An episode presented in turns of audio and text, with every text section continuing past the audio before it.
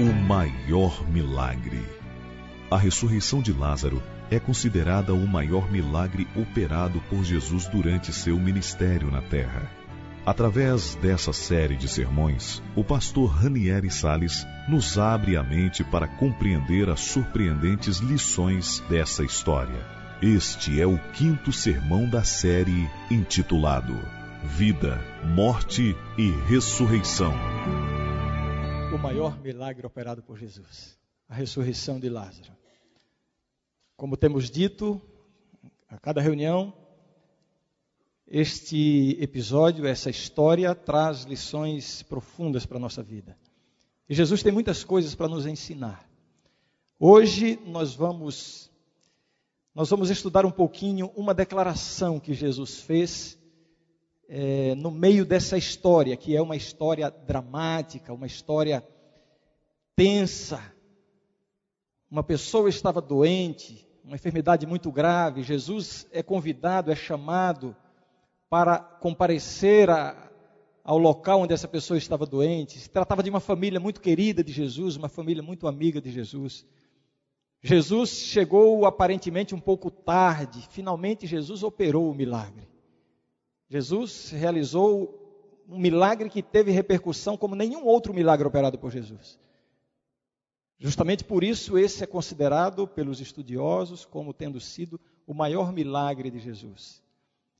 Quando Jesus chegou à aldeia de Betânia, onde moravam Lázaro, que tinha morrido, e as suas irmãs Marta e Maria, quando Jesus chegou lá, Jesus não foi diretamente para a casa de Marta e Maria. Havia muitas pessoas lá, havia, havia pessoas chorando, havia pessoas pranteando. Havia os profissionais do luto, pessoas que compareciam a, a, a essas situações para chorar, não necessariamente porque estavam se condoendo com a situação, ou porque eram amigos ou próximos à família enlutada, mas porque eram profissionais do choro. Havia pessoas que estavam criticando Jesus, porque, é, puxa vida, Jesus não veio a tempo, se ele tivesse chegado antes. E, e essa reclamação o texto bíblico dá a entender que essa queixa permeou o ambiente durante algum tempo antes mesmo que Jesus chegasse. Porque quando Jesus chegou a Betânia, primeiramente foi Marta encontrar-se com Jesus, a irmã mais velha. A, a Bíblia nos mostra Marta como uma pessoa de iniciativa, uma pessoa que estava sempre ocupada, trabalhando. E ela tomou a iniciativa e foi se encontrar com Jesus. E com Marta, o diálogo que houve entre Marta e Jesus, Marta fez essa queixa de que Jesus, puxa, devia ter chegado antes. Depois Jesus mandou chamar Maria, e quando Maria se aproximou de Jesus, parece que elas tinham combinado. Maria fez a mesma queixa. Isso é um indício de que as pessoas estavam comentando, reclamando de Jesus. No encontro entre Jesus e Marta, Jesus fez uma declaração. Uma declaração que tem ecoado por todo o universo, não é só aqui nesta terra. Uma declaração que desmente a maior mentira que Satanás trouxe para a história da humanidade. Uma declaração poderosa, e hoje nós vamos estudar um pouquinho sobre esta declaração e vamos ver como Jesus pode desmentir o diabo. Abra sua Bíblia no Evangelho de São João, capítulo 11. Evangelho de São João, capítulo 11. Eu quero dizer para vocês que hoje, especialmente hoje, nós vamos nós vamos percorrer pelas páginas da Bíblia. Nós vamos ler vários textos da palavra de Deus. Então, já deixa aí a sua Bíblia na mão, afiada, porque nós vamos agora juntamente com Jesus, ver como a palavra de Deus desmente o diabo. Uma declaração poderosa de Jesus. São João capítulo 11, vamos ler a partir do verso 21. São João 11, verso 21. A Bíblia diz assim: vamos lá. Disse, pois, Marta a Jesus: Senhor, se estiveras aqui, não teria morrido meu irmão. Mas também sei que mesmo agora, tudo quanto pedires a Deus, Deus tu concederá. Declarou-lhe Jesus: Teu irmão há de ressurgir. Olhem para mim agora. O que você sentiria se você estivesse ali no lugar de Marta?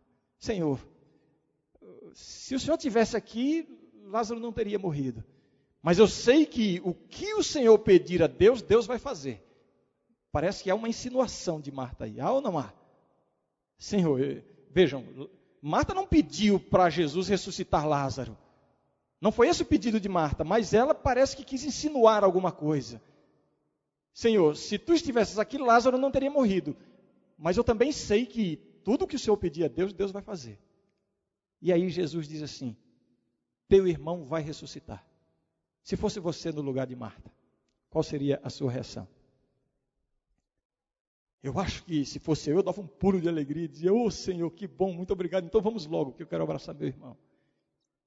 Mas interessante a reação ou as reações de Marta. Marta, ela fica flutuando entre a dúvida e a fé, a confiança e a incredulidade.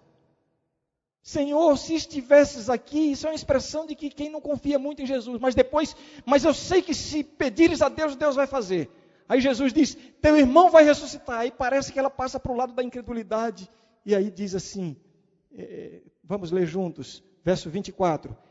Eu sei, replicou Marta, que ele há de ressurgir na ressurreição no último dia. Jesus não estava falando de ressurreição do último dia. Jesus disse: Teu irmão vai ressuscitar.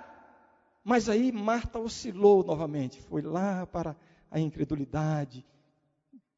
Eu sei que ele vai ressurgir no último dia. Marta conhecia o ensinamento bíblico sobre a ressurreição dos mortos. Aqueles que dormem no Senhor, há um dia reservado para que eles ressuscitem. Marta conhecia isso. E Marta tinha esperança de ver, de rever o seu irmão neste ou naquele grandioso dia da ressurreição. Eu vou dizer uma coisa para vocês, para você que está me ouvindo e me vendo. Quem crê na ressurreição tem um elemento que quem não crê não tem. Chama-se o elemento esperança. Esperança. A esperança do reencontro. A esperança de ver de novo, de abraçar de novo. Quando alguém morre, se a pessoa morreu em Cristo, e se quem está cercando a pessoa, o pai, a mãe, o irmão, a família, também tem, tem a vida na mão de Jesus, é claro que todos se entristecem, é claro que lágrimas serão derramadas, haverá choro por causa da saudade, mas não haverá desespero. Por quê? Porque a Bíblia fala da esperança do reencontro. Agora, a esperança do reencontro não elimina por completo o sofrimento presente. Eu estou pensando agora em algumas pessoas que eu não sei quem são, mas que estão olhando para mim nesse momento. E que têm sofrido a dor da perda de um ente querido, talvez o filho, o marido, um irmão, o pai, mãe. A esperança do reencontro deve estar acesa em seu coração. Mas eu sei, e todos nós sabemos, que a esperança não elimina por completo o sofrimento. Vamos continuar o diálogo entre Jesus e Marta. Agora vamos para o verso 25. E aqui está a declaração poderosa, uma declaração que tem ecoado por todo o universo em todas as eras. Uma declaração que desmente a maior mentira de, do diabo. Jesus disse assim, verso 25: Disse-lhe Jesus: eu sou a ressurreição e a vida. Quem crê em mim, ainda que morra, viverá. E todo o que vive, e todo o que vive e crê em mim não morrerá eternamente. Crês isto, Marta? Olha Jesus aí percebendo a oscilação que Marta tinha da incredulidade para a fé. E Jesus faz essa declaração retumbante, uma declaração que estronda pelo universo. Eu sou a ressurreição e a vida. E Jesus mostra que a vida só existe em Deus. Você está vivo, eu estou vivo, você está vivo. Mas essa vida não é sua. Essa vida é a centelha que Deus transmite diariamente. Um ser vivo é um milagre constante de Deus. Às vezes a gente imagina que Deus fez o ser humano como um bonequinho de corda. Já viram um bonequinho de corda? Fez tudo, criou, soprou, transmitiu vida e deu corda. E a partir daí o ser humano está vivendo é, é, por, um, por uma reserva, uma bateria carregada. Não é assim. Através da palavra de Deus a gente entende que a vida é a manifestação constante da presença de Deus. Isso deve nos fazer lembrar que, se você está respirando, se o, se o seu coração está pulsando, é porque Deus está pessoalmente agindo em você agora. E Jesus diz: Eu sou a ressurreição e a vida. A vida só existe em Deus. E a morte? O que é a morte? Não existe um assunto que desperte mais a curiosidade e o interesse das pessoas do que o assunto da morte. Muitos ganham dinheiro com isso, muitos perdem a paz por isso, por não saberem explicar o que é a morte. O que acontece quando morre? O que há do outro lado? E uns falam de uma nuvenzinha branca permeando o espaço, outros falam de um grande túnel com uma luz lá no fundo. E assim são as tentativas de, de saciar essa curiosidade natural que o ser humano tem, de saber um pouco mais sobre a morte. E sabe por que é uma curiosidade natural?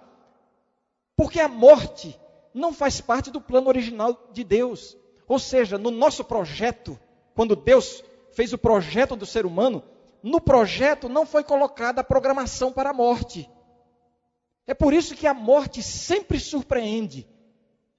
É por isso que ninguém nunca está preparado para a morte.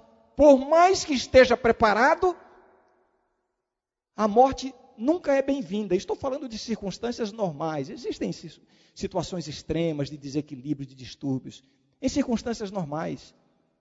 Você tem alguém na família que está doente, que está enfermo, foi desenganado pelos médicos, e não há mais esperança, e a idade já está muito avançada, e você está vendo que chegou o fim da linha para essa pessoa, é o seu pai, a sua mãe, não sei.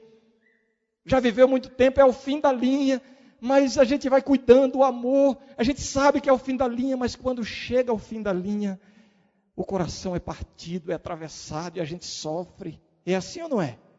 A gente não aceita a morte porque não fomos programados para a morte. O que acontece quando morre? O que é que tem do outro lado? Como é o, como se chama, o além? Vamos estudar um pouquinho sobre isso agora? A primeira coisa que a gente tem que entender para saber o que acontece quando a morte chega, a gente precisa primeiro compreender e entender como foi que nós fomos criados. Quando a gente entende isso, o assunto fica, eu vou me atrever a dizer isso, o assunto fica simples fica tão simples que a maioria das pessoas pensa assim: não, não pode ser tão simples assim. O ser humano gosta de complicar as coisas, não é? Mas quando a gente entende como é que nós fomos criados, fica tão simples entender o que acontece quando morre, que parece que é simples demais para aceitar. Então vamos entender isso. Vamos à nossa viagem, ao nosso passeio pela palavra de Deus agora. Vamos lá para o livro de Gênesis, onde há o relato da criação do ser humano. A meu ver, uma das mais belas passagens da Bíblia. O livro de Gênesis, a gente não cansa de ler esse livro. O livro dos começos, né, dos, dos inícios, a gênese da humanidade, do universo. E lá no livro de Gênesis, a vontade que dá é de começar do capítulo 1 e lendo tudo, mas o tempo não permite isso. Mas eu convido você, quando tiver oportunidade, quem sabe hoje, quando chegar em casa, comece a ler, a ler o, o, os, os primeiros capítulos do livro de Gênesis. E você vai ver que muitas coisas que talvez você não tenha compreendido até hoje sobre o ser humano, sobre a humanidade, sobre a criação, você vai compreender simplesmente lendo, porque é simples, é simples. Vejam, Gênesis capítulo 2. Todo mundo abriu a Bíblia no capítulo 2? Olhem para mim agora.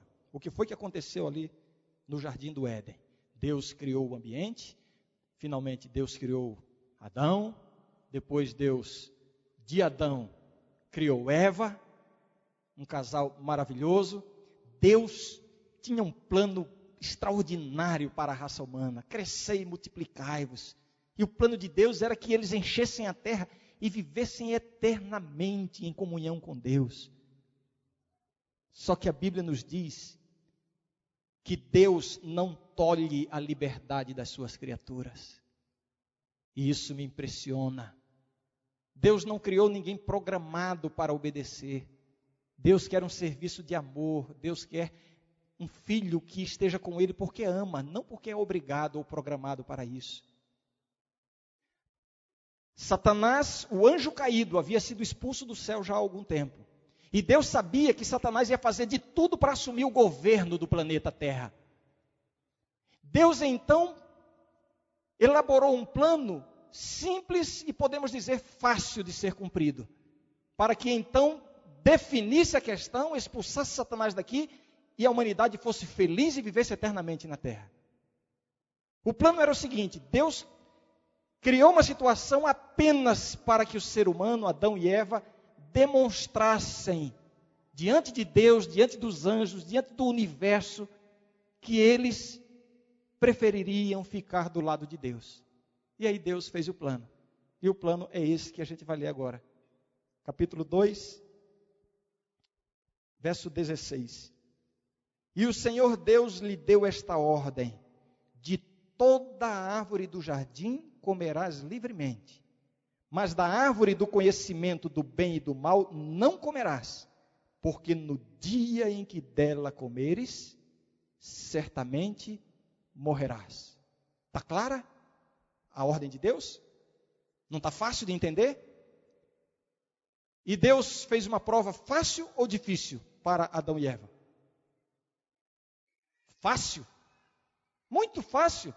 Difícil seria se Deus tivesse criado todas aquelas árvores com frutos lindos, saborosos, atrativos, e Deus tivesse dito assim: de nenhuma árvore vocês poderão comer, só daquela. Aí poderíamos dizer foi difícil. Mas Deus fez o contrário. Deus, de tudo vocês podem comer, menos de uma. A gente conhece a história.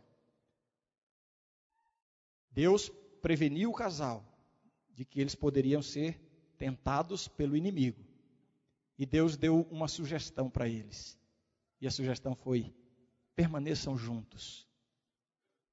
Permaneçam juntos. É seguro vocês estarem juntos. Não se separem. Fiquem juntos. Isso vale até hoje para os casais. Permaneçam juntos. Virão provações, virão tentações, o inimigo vai investir, vai tentar derrubar, vai tentar derrotar. E a força do inimigo é para separar vocês. Mas se vocês permanecerem juntos, vocês sairão vitoriosos. Guarde isso em seu coração. Permaneçam juntos. Mas a gente sabe o que aconteceu. A mulher, né? A mulher a mulher saiu de perto do marido.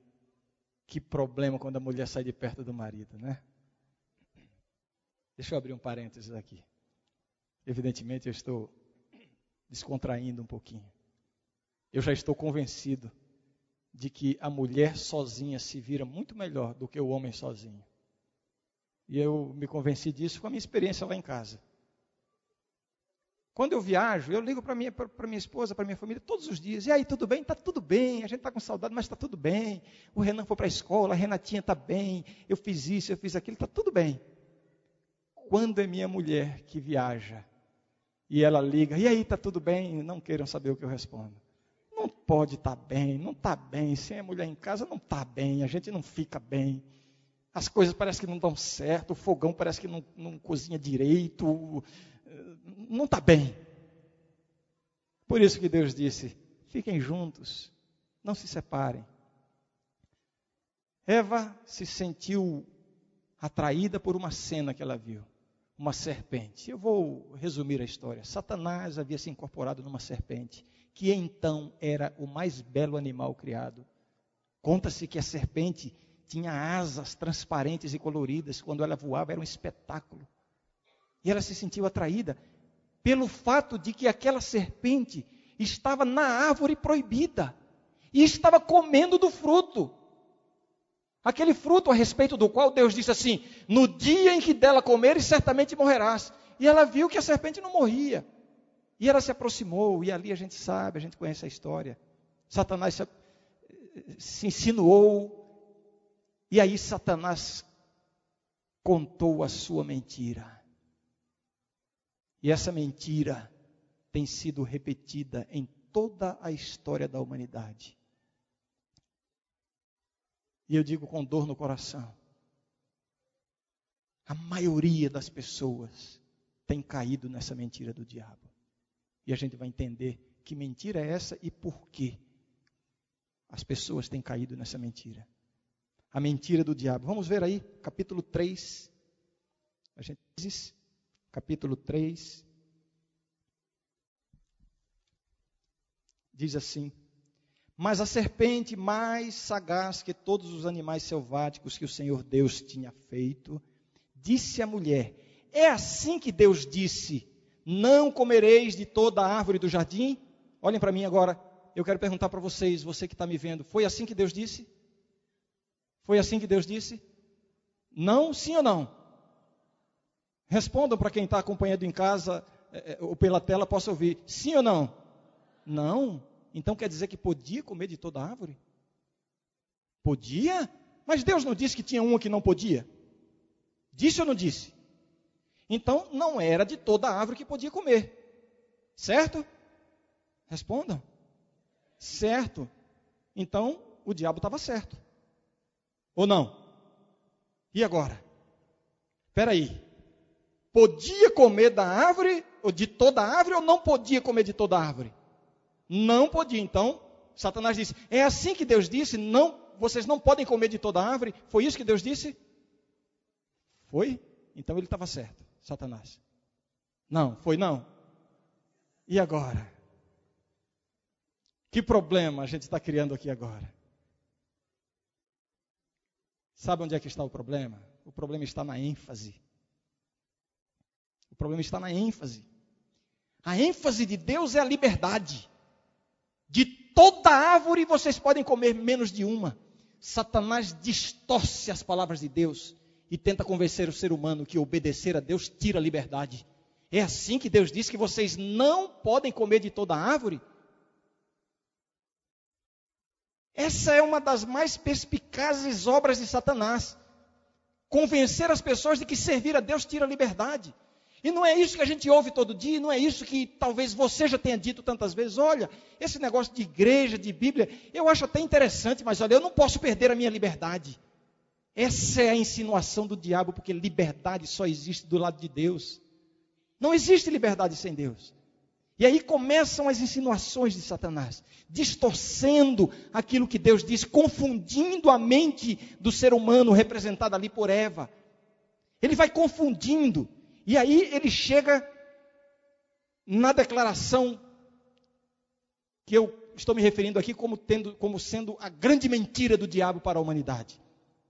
Verso 2: Respondeu-lhe a mulher: Do fruto das árvores do jardim podemos comer, mas do fruto da árvore que está no meio do jardim, disse Deus: Dele não comereis, nem tocareis nele, para que não morrais.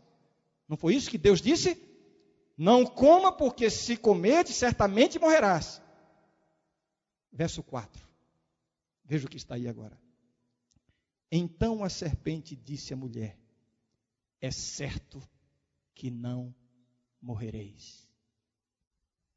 Agora Satanás contradiz frontalmente a palavra de Deus. Deus tinha dito: O resultado do pecado, da desobediência, é a morte. O ser humano, se experimentar o pecado, vai passar a ser mortal. Não é que vai ser fulminado naquele momento, mas é que vai iniciar nele um processo de morte. A Bíblia diz: a alma que pecar, essa morrerá. A Bíblia diz: o salário do pecado é a morte. Portanto, a experiência do pecado levou o ser humano a morrer, a morte, a, a tornar-se mortal. E Satanás diz: certamente não morrerás. Deus diz: certamente morrerás. Satanás diz: certamente não morrerás. E esta é a mentira que tem tirado a salvação de tantas pessoas. Sabem por quê? Porque Satanás continua tentando convencer as pessoas de que o ser humano não é mortal. Ah, mas como, pastor? É impossível, morre gente todo dia. Não, mas ele ele tem onde Deus abre uma porta, ele abre milhares para confundir. Ele quer confundir, ele tem alternativas. Não, é, ele diz ele, para uns ele diz assim: é, o corpo morre, é verdade, é uma morte biológica, mas aqui dentro tem uma coisa que não morre. E uns chamam de alma, de espírito, de seja lá o que for. Para outros ele diz assim: olha, funciona assim, você está no corpo, mas quando essa matéria vai, então esse espírito reencarna no outro corpo. E quando aquela matéria vai, vai para outro corpo, é imortal e vai se aperfeiçoando e vem as sucessões, as sucessivas reencarnações num processo de aperfeiçoamento. Um processo de aperfeiçoamento. As suas falhas de hoje serão corrigidas na próxima vida. E você vai assim crescendo até atingir a perfeição e vai para o paraíso. E quem é Jesus? Ah, Jesus é alguém que alcançou isso. E você também vai alcançar. Você nem precisa dele, sabia? Porque você já está num processo natural. Vejam, que a tentativa de Satanás com esse assunto da morte, de imortalidade, o objetivo final dele é somente um: eliminar a pessoa de Jesus e a obra de Jesus em nosso favor. Porque se eu tenho algo em mim, na minha estrutura, na minha constituição, seja uma alma, seja um espírito, seja lá o que for, que não morre, para que eu quero Jesus? Eu já sou imortal. Esta é a mentira que Satanás tem contado para tantas pessoas. Esta foi a primeira controvérsia. Agora vamos entender o que a palavra de Deus nos ensina sobre isso. Jesus disse: Eu sou a ressurreição e a vida. Vida só em Jesus, só Deus.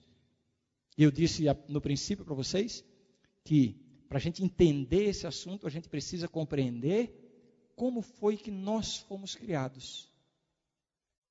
Eu quero ler agora dois textos. Um está, mantenha a sua Bíblia marcada em Gênesis e vamos lá para Eclesiastes. Eclesiastes. Vamos todos procurar Eclesiastes. Salmos, Provérbios e depois Eclesiastes, capítulo 12. Eclesiastes, capítulo 12. Isso aqui é mais um, um estudo, mais uma aula do que um sermão. Eu vou procurar ser bastante didático para que esse assunto aqui seja definitivamente resolvido na mente de qualquer pessoa que ainda tenha dúvida. Porque, como eu disse, é simples, é mais simples do que, do que você pode imaginar. Eclesiastes capítulo 12 fala sobre o que acontece com a pessoa quando ela morre. E está no verso 7. E diz assim: O pó volte à terra como o era, e o espírito volte a Deus que o deu. Aí já tem alguém pensando aí: Ué, pastor, o senhor falou que não tem espírito, como é que agora tem? Vejam, a constituição do ser humano. O texto de Eclesiastes apresenta dois elementos, que é o homem. O homem, dois elementos. A terminologia, os termos que Eclesiastes usa, que o livro de Eclesiastes usa, é o corpo ele chama de quê? De pó. E a outra parte, que a gente vai entender agora o que é, chama de espírito. O pó volta, quando a pessoa morre, né? O pó volta à terra, o espírito volta a Deus que o deu. Como é que Deus deu esse, esse espírito? Aí a gente precisa agora ir lá para o Gênesis e ver como foi que Deus criou o ser humano e que espírito foi esse que ele deu. Vamos voltar para Gênesis, capítulo 2. Gênesis, capítulo 2. Vejam que aqui, no, no texto que nós vamos ler, também são apresentados dois elementos que formam o homem. Recapitulando, olhem para mim. Em Eclesiastes, o pó mais espírito é igual homem. Homem, ser humano. Vamos ver agora como é que está em Gênesis, verso 7. Então formou o Senhor Deus ao homem. Olha o homem aí, o produto final. Formou de quê? Do pó da terra, olha, igual em Eclesiastes. Do pó da terra. E lhe soprou nas narinas o quê? o fôlego de vida. Eclesiastes chama pó e espírito. E aí forma homem, ser humano. Gênesis diz pó, é o mesmo pó, e agora Gênesis não diz espírito, mas explica o que é esse espírito. Que espírito é esse? O fôlego da vida. E qual é o resultado final? O homem? Lá em Eclesiastes, mas em Gênesis não diz que é homem. Como é que diz aí? E o homem se fez o que? Alma vivente. Já entendemos o que é alma, o que é espírito e o que é o ser humano. Não está simples? O pó, o corpo. A matéria, Deus formou do pó.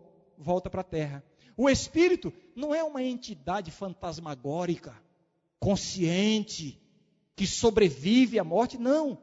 O espírito, a Bíblia explica, explica é o fôlego de vida, a centelha vital que vem de Deus. Por isso que eu comecei dizendo: a vida só existe em Deus. Quando por alguma razão se interrompe esse processo e Deus estabeleceu leis naturais, leis biológicas, se você dá um tiro na cabeça, você está transgredindo essas leis e o resultado será a interrupção dessa comunicação que Deus faz da vida. É o espírito que ele está comunicando, é vida. Não é algo consciente, não, é só centelha vital, o fôlego de vida, que volta para Deus. Foi interrompido o processo. E o que era pó, volta para ser pó. Esse produto, ou seja, o ser humano com o fôlego de vida, ou seja, uma pessoa viva, a Bíblia chama de quê? De alma. Você tem medo de alma? Meu velho pai um sertanejo daqueles valentes, paraibano que não tem medo de nada, macho a toda prova.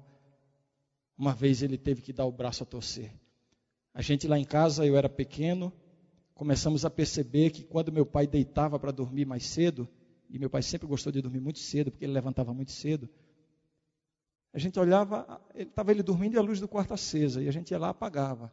Daí a pouco a gente olhava e estava acesa de novo a gente descobriu que, numa fase, depois isso passou, meu pai estava com medo, tomara que ele não esteja me vendo agora, papai, desculpa. Não, tomara que ele esteja me vendo. A gente descobriu que papai tinha medo de escuro. E aí, na gozação tal, aí ele fez uma declaração, ele disse assim: Eu nunca tive medo de enfrentar homem nenhum que apareça na minha frente. Agora, uma alma que nunca apareceu, eu morro de medo. O que é alma? A alma na Bíblia é o ser humano. A Bíblia diz, se referindo ao povo de Deus, quando foi para o Egito e depois voltou numa multidão inumerável, a Bíblia diz: quando vossos pais subiram ou desceram para o Egito, eram 70 almas. Não era uma comitiva mal assombrada que estava indo para lá, não. Eram 70 pessoas. Alma é pessoa. A palavra alma e espírito na Bíblia, a gente não vai entrar aqui nos termos originais, grego e hebraico, assumem também outros significados. Há ocasiões em que é, alma e espírito podem significar sentimentos, emoções, afeições. Mas nesse contexto que nós estamos estudando, espírito é vida, é o fôlego de vida, não é uma entidade independente e consciente. E alma é o ser humano vivo. Deu para entender agora? E agora, quando você ouvir Satanás dizendo: certamente não morrereis, você pode dizer assim: você já foi desmascarado por Jesus. Porque o ser humano é mortal e para ter vida é só em Jesus. Não temos vida em nós mesmos, não há sobrevivência sem Jesus. Por isso que Jesus disse: Eu sou a ressurreição e a vida. Eu quero ler mais um texto, eu trouxe muitos textos da Bíblia, mas não vamos ler todos. Vamos ler Eclesiastes, ainda Eclesiastes, o livro de Eclesiastes tem diversas passagens esclarecedoras sobre, sobre esse assunto. Vamos ler agora Eclesiastes, capítulo 9. Capítulo 9. Vamos ver se fica alguma dúvida ainda. Se fica alguma dúvida sobre o que acontece a uma pessoa quando ela morre. Eclesiastes, capítulo 9. Vamos ler aqui, verso 5, primeiramente. Diz assim: porque os vivos sabem que hão de morrer, mas os mortos não sabem coisa nenhuma, nem tampouco terão eles recompensa, porque a sua memória jaz no esquecimento. Vejam, essa passagem já nos diz muitas coisas. Não sabem coisa nenhuma. Então, essa história de consultar mortos e isso é coisa para confirmar a mentira do diabo, porque quem morreu não sabe mais de nada. Deu para entender? Está claro aqui ou não está? E outra que o diabo diz é o seguinte: não, quando morre, se é bonzinho, vai para o céu, se não é bonzinho, vai para o inferno, se não é tão bonzinho para ir para o céu, mas não é tão mal para ir para o inferno, fica num lugar intermediário. Em outras palavras, certamente não morrereis. E Deus disse: certamente morrerás. Aí a Bíblia, o texto que nós lemos diz assim: cadê de novo aqui? Nem tampouco terão eles recompensa. A recompensa após a morte não é imediata, não é que morre e já vai ter recompensa. Não, não terão recompensa. Nem recompensa de, de, de de ir para a glória eterna imediatamente, nem ir para a recompensa para pagar os pecados. Não, não existe. Verso 6: Amor, ódio e inveja para eles já pereceram. O que é pereceram? Perecer. Acabou. Acabou. E quando eu ouço alguém dizer assim, ah, o fulano já se foi, mas ele está lá olhando para a gente, ele está nos ajudando.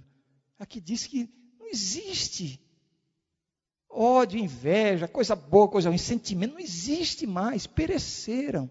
Essas coisas pereceram. E diz assim: para sempre não tem eles parte em coisa alguma do que se faz debaixo do sol. Os mortos não vêm participar das coisas aqui na vida. Você não precisa ter medo de, de dormir no cemitério, por exemplo. Tenha medo de quem está vivo. Tenha medo de quem está vivo especialmente aqueles que são muito vivos. É, é desses que a gente tem que ter medo. Mas de quem já morreu, morreu. Não tem parte alguma do que se faz debaixo do sol. Não tem mais participação. Eu quero ler, desculpe, eu quero ler agora o verso 10. Vejam aí o que é que Deus está dizendo. Tudo quanto te vier a mão para fazer, faze-o conforme as tuas forças. Faça agora. Porque no além para onde tu vais, não há obra, nem projetos, nem conhecimento, nem sabedoria alguma. Deu para entender? Deu para entender? Em outras palavras, morreu, acabou. Opa, eu não terminei o, o sermão ainda. Até aqui, até esta parte aqui. Morreu, acabou. Eu sou a ressurreição e a vida. Só existe possibilidade de vida novamente, de ressurreição em Jesus. E o que Satanás está tentando é levar as pessoas a pensarem que existe sobrevida sem Jesus, que existe vida eterna sem Jesus. E aí existe uma complexidade, existe uma, uma estrutura, um, uma estrutura, podemos chamar assim, de um, um projeto religioso para atender a todos os gostos. Ah, morreu, está lá para interceder, e você vai buscar de não sei quem. Porque morreu, ainda tem parte. A Bíblia está dizendo: morreu, não tem mais parte em nada. Jesus disse: Ninguém vem ao Pai senão por mim. É tão claro isso. E a humanidade está querendo ir a Deus por outros nomes que não seja o nome de Jesus. E Jesus disse: Nenhum outro nome é dado pelo qual sereis salvos. Nenhum outro nome é dado entre os homens. O único caminho é Jesus e o esforço de Satanás é levar as pessoas a buscarem a religião, a vida com Deus, através de outros nomes. E tem muitos nomes, tem nome para cada dia e sobrando. A ressurreição e a vida só só em Jesus. Uma vez eu estava com a Bíblia aberta, sentado a uma mesa, numa casinha muito simples, pobrezinha. Eu estava dando um estudo bíblico e estava visitando aquela família semana após semana. E nesta tarde, uma tarde quente, eu estava ali abrindo a Bíblia e o tema de estudo era esse tema. E eu comecei, era Dona Maria. Dona Maria, a senhora entendeu, Dona Maria? Olha aqui, olha, o pó da terra, o espírito. E ela, na sua simplicidade e letrada, dizia sim, eu entendi. E eu fui seguindo. E quando eu descortinei essa realidade de que quando morre não há uma recompensa imediata lá ou ali, e que a única esperança está em agora entregar a vida a Jesus. Ela, ela fez uma coisa que me assustou e eu fiquei assim, perplexo. Ela se levantou da cadeira onde estava sentada, levantou as mãos para cima e começou a dizer assim: Glória a Deus, Amém, Senhor, obrigado, Jesus, e começou a chorar. Obrigado, Senhor, amém. Ai, que maravilha. Eu pensei, o que está acontecendo? O, o, que reação é essa? Eu nunca tinha visto isso. E depois de ela ter que explodir com os sentimentos que ela não pôde conter, ela contou a história dela. Ela disse: Meu filho, você não imagina. Faz muitos anos que um filho meu foi assassinado, trocando tiro com a polícia. Meu filho estava nas drogas, no crime. E eu aprendi desde pequenininho que uma pessoa assim, quando morre, vai para um lugar um lugar terrível, onde há um fogo queimando e vai ficar ali eternamente. E o meu sofrimento, meu filho, não foi pela morte do, do meu filho, não é pela saudade que eu sinto dele, isso a gente supera. Mas a cada noite eu não consigo dormir. Quando eu imaginava a alma do meu filho queimando no lugar lá, e agora, glória a Deus que não é assim. A verdade bíblica liberta. Satanás tem aprisionado tantas pessoas com essa mentira, com essa religião falsa, para tirar Jesus da história. Ela disse assim: Eu não vou mais ver meu filho, mas eu entendo, eu entendo agora e eu aceito. E eu estou confortada só em saber que ele não está sofrendo, que ele, a alma dele não está lá não sei aonde queimando. A palavra de Deus liberta. Ali eu vi uma pessoa ser liberta de um sofrimento, de uma dor, por causa de uma mentira. Uma mentira que o diabo contou lá no Éden e vem repetindo até hoje. Certamente não morrerás. Vai sobreviver de alguma forma. Esta é a mentira que Jesus desmascarou lá na história da ressurreição de Lázaro, quando ele disse assim: Eu sou a ressurreição e a vida. E a Bíblia nos mostra que Deus reservou um dia, um dia glorioso, em que todos aqueles que entregaram a vida a Jesus, aliás, a Bíblia nos diz que todos os que morreram vão ressuscitar. Todos. Salvos e perdidos. Os que aceitaram e os que não aceitaram. Todos um dia vão ressuscitar. E a Bíblia diz assim: uns vão ressuscitar para a vida, outros, outros para a condenação. Mas não é uma condenação que vai durar eternamente. É uma condenação como pagamento pelos pecados, mas vai aniquilar. E não vai existir ninguém sofrendo. Se, uma, se um ser humano não pode suportar a ideia de ter um filho sofrendo nas, no, no fogo do inferno, como é que Deus, um pai amoroso, pode suportar a ideia de ter bilhões e bilhões de filhos seus queimando por toda a eternidade? Que Deus é esse? É esse que é o Deus de amor? Que tem seus filhos a quem ele ama tanto e ele vai conviver com isso por toda a eternidade? Isso não pode, essa é a mentira de Satanás. Eu sou a ressurreição e a vida. Só em Jesus há ressurreição e vida. Eu quero terminar mostrando uma ressurreição da qual pouco se fala. A gente sempre fala da ressurreição dos mortos, não é isso? A ressurreição dos mortos. Os que aceitaram a Jesus, quando Jesus voltar, vão ressuscitar. E vão viver eternamente. Todos seremos transformados num abrir e fechar de olhos, diz a palavra de Deus. Aquilo que é corruptível se revestirá de incorruptibilidade. Aquilo que é imortal se revestirá de imortalidade. A ressurreição para a eternidade. Viver eternamente com Deus. Mas enquanto estamos aqui, a Bíblia fala de outra ressurreição, que não é nenhuma dessas, mas que é uma condição para aqueles que querem viver eternamente. A Bíblia fala sobre a, ressurreição dos vivos. E eu quero ler com vocês agora Efésios. Lá no Novo Testamento.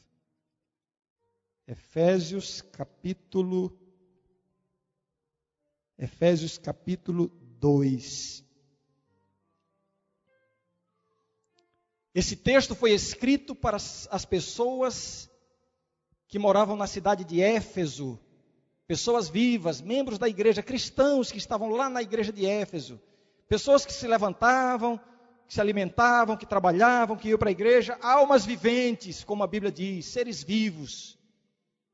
E o apóstolo Paulo diz o seguinte, se referindo à obra que Jesus faz no coração de quem o aceita. Capítulo 2, verso 1. Ele, Jesus, vos deu vida, estando vós mortos nos vossos delitos e pecados Jesus deu vida. Quem precisa de uma nova vida não é somente quem morreu biologicamente, é quem ainda não aceitou a Jesus como seu Salvador. O que a Bíblia nos diz, sabe o que é? Ouça e, entenda o que eu vou lhe dizer agora. A Bíblia está tentando nos mostrar que a vida sem Jesus é morte. A vida sem Jesus é morte. Não tem sentido viver sem Jesus. Satanás está dizendo: não, Jesus tira a liberdade. É verdade que Deus disse que não pode. Não, Deus disse: pode sim. A vida com Deus é uma vida de liberdade, é uma vida de alegria, é uma vida de paz. Mas para isso, você precisa ressuscitar. E é Jesus quem lhe dá essa nova vida. Não é isso que lemos aí? Ele vos deu vida, estando vós mortos. Viver sem Jesus é estar morto. E Jesus está dizendo para você nesta, neste momento: Eu sou a ressurreição e a vida. Se a sua vida tem sido uma morte, se você tem um vazio no coração, se você se você sente que não dá mais para continuar sem Jesus, você não tem forças. Aceite a Jesus como seu Salvador e Ele vai ressuscitar você. Talvez alguém pense assim, mas pastor, eu tenho um vício na minha vida, eu, eu, eu sou drogado, eu bebo, eu fumo, eu, eu tenho hábitos que eu não consigo vencer, eu não consigo deixar de, de trair a minha mulher, eu não consigo, eu não consigo. Sabe por que você não consegue? Porque você ainda está morto. Não é você que tem que corrigir isso para ir a Jesus, não. Um morto não vai a Jesus, a nossa, o nosso papel é aceitar. Quando você aceita, aí Jesus entra na história. E aí ele vai lhe dar vida. E Jesus disse: Eu vim para que tenham vida, e vida em abundância. Você está precisando dessa vida, a vida que só há em Jesus. Eu só tenho uma coisa para lhe dizer agora: aceite a Jesus como seu Salvador. A morte de Jesus é o passaporte para termos acesso à vida. É por isso que a gente fala tanto da cruz do Calvário. Quando eu penso na cruz do Calvário, eu quase que posso ouvir o som dos cravos, ouvir o som da zombaria, ouvir o som da humilhação. Você consegue ouvir o som do sofrimento, dos trovões, Pois foi naquele palco que Jesus pagou o preço, comprou o ingresso para que tenhamos vida. A salvação finalmente chegou ao pecador. A Laura vai cantar um hino agora. E eu quero fazer um convite. O convite é para você que está precisando de vida da vida que há em Jesus. A vida que só Deus pode dar. Você que precisa que Jesus seja a ressurreição e a vida na sua vida. Abra o coração e Jesus vai lhe dar essa vida. Jesus vai restaurar, Jesus vai, vai lhe dar a vitória, mas você precisa abrir o coração. Enquanto ela canta, eu quero convidar você a ter coragem de aceitar esta oferta de Jesus de abrir o seu coração e de dizer assim: Senhor, eu aceito esta vida, eu quero esta vida. E você vai dizer isso, sabe como? Levantando do lugar onde você está e vindo aqui à frente. E Deus vai ressuscitar esse coração que talvez já esteja morto dentro de você. Quem é a primeira pessoa que vai aceitar a vida que Jesus está oferecendo? E vem aqui à frente para orarmos juntos.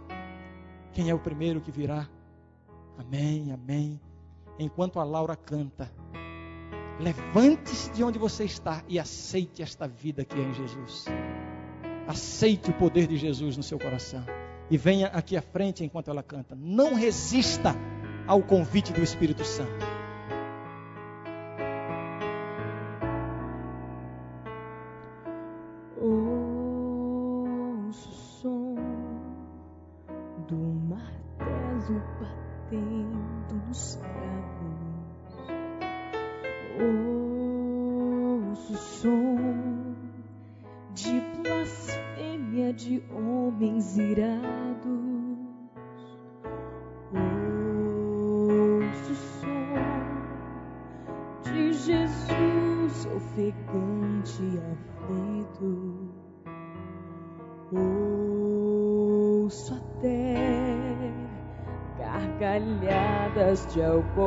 iskru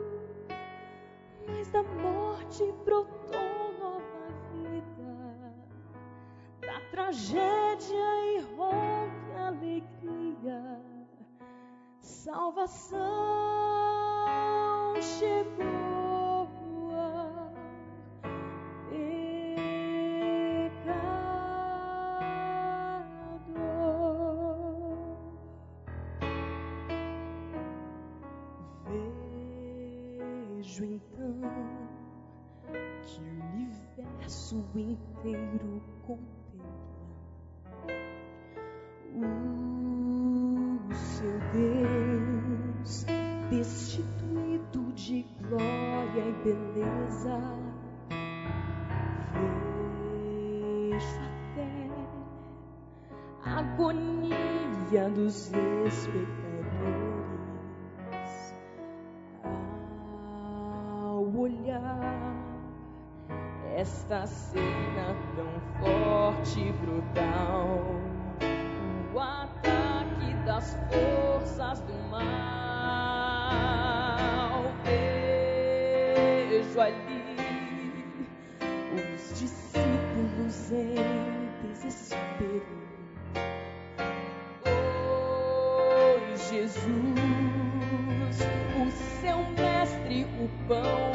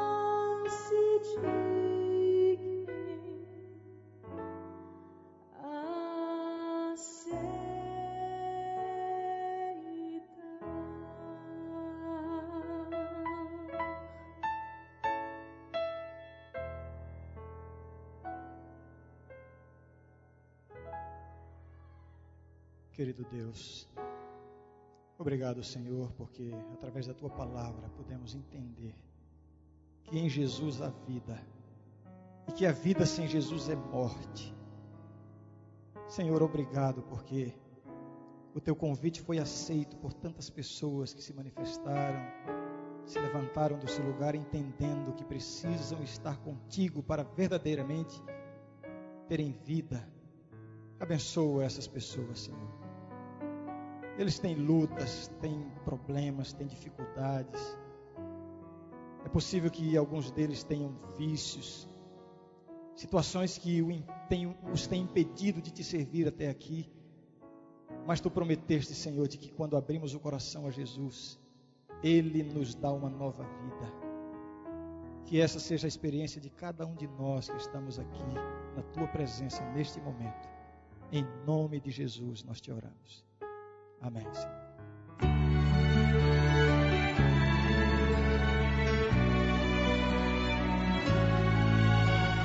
Este sermão que você acabou de ouvir faz parte da série O Maior Milagre, do pastor Ranieri Sales. A série completa está disponível no site www.audioesperança.com